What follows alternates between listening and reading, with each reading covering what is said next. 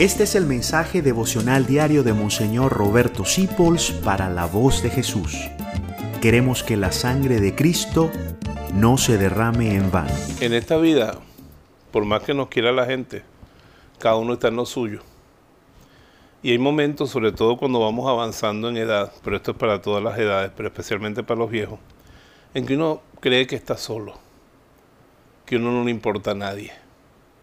Agárrate del Evangelio vete al sagrario y ábrelo donde dice, yo estaré con ustedes todos los días. Y esas son palabras de Cristo. Está con nosotros en la Eucaristía, pero también espiritualmente. Nunca estamos solos.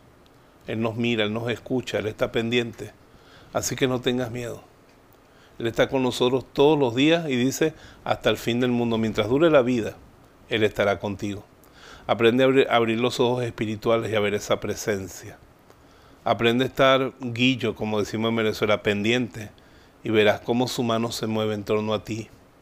Y cómo, aunque todos te abandonen, aunque no pueda venir nadie, Él te va a sacar adelante.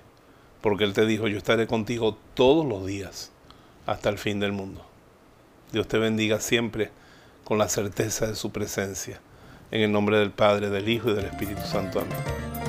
Gracias por dejarnos acompañarte.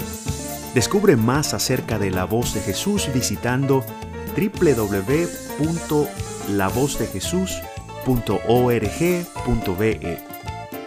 Dios te bendiga rica y abundantemente.